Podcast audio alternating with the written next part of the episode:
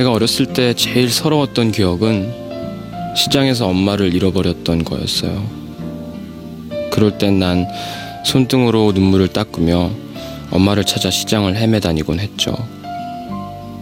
나중에 날 찾아낸 엄마는 그렇게 말씀하시곤 했습니다.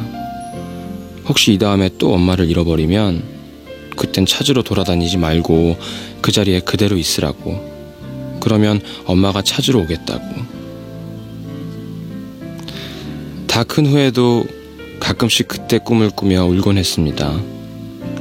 대학에 떨어졌을 때 처음으로 훈련소에서 잠자던 날. 그때처럼 오늘도 이 사람 많은 곳에서 이렇게 다 커버린 내가 울고 있습니다. 하지만 이 자리에서 움직일 수는 없습니다. 움직이면 지금 저만큼 걸어가고 있는 그녀가 다시 돌아오지 않을 것 같아서 그녀가 다시 날 찾지 못할까봐 난 엄마를 잃어버린 꼬마처럼 이 자리에 오랫동안 서 있을 겁니다.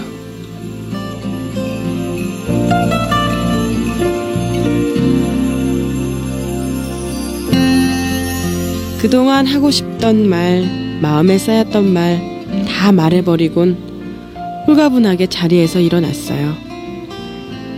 그래도 마지막 커피는 내가 사고 싶었어요. 혹시 뒤따라 나오진 않을까 서둘러 카운터에서 계산을 하고 카페를 나왔습니다. 유리문에 달려있는 조그만 종은 오늘따라 더 크게 딸랑거리고 난 그 소리에 놀란 사람처럼 뭔가에 쫓기는 사람처럼 급하게 걸음을 옮깁니다. 하지만 버스 정류장에 도착해 숨을 몰아쉬며 주위를 돌아보면 아무도 날 따라온 사람이 없습니다. 뭔가 이상합니다. 지금쯤은 내 어깨를 붙잡는 사람이 있어야 하는데 내 걸음이 너무 빨라서 아직 못 오고 있는 거겠죠? 그런 거겠죠? 버스 정류장 하얗게 눈부신 화장품 광고에 기대어 서서 난 기다립니다.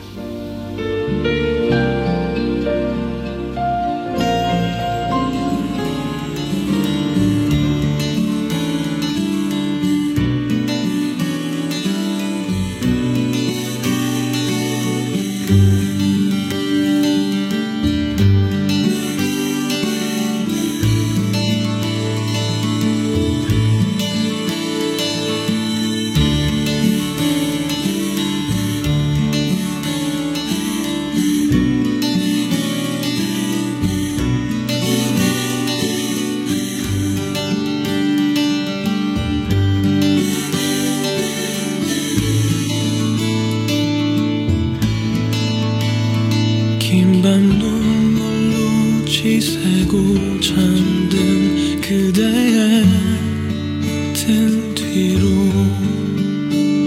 밤새 내리던 그 푸른 비도 거쳐가고 슬프던 날이 가고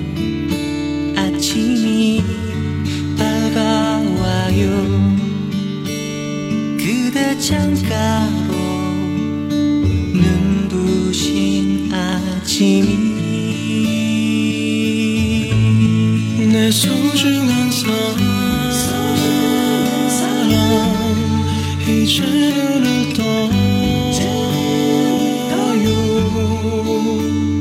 흩어진 머리칼 내가 쓸어줄 소중한 사람. 이제 눈을 떠요. 아침 햇살이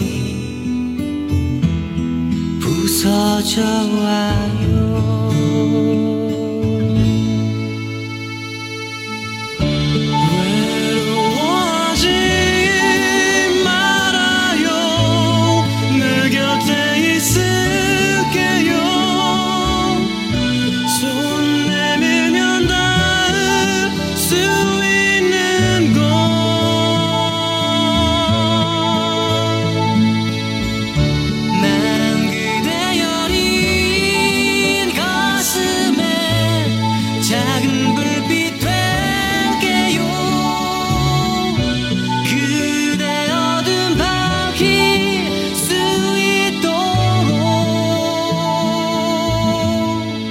소중한 사람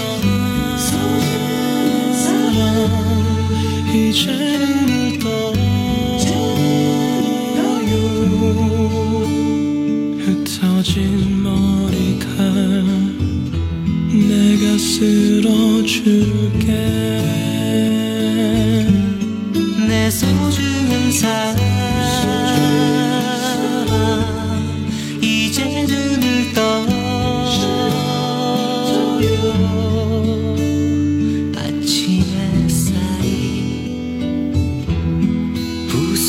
这么。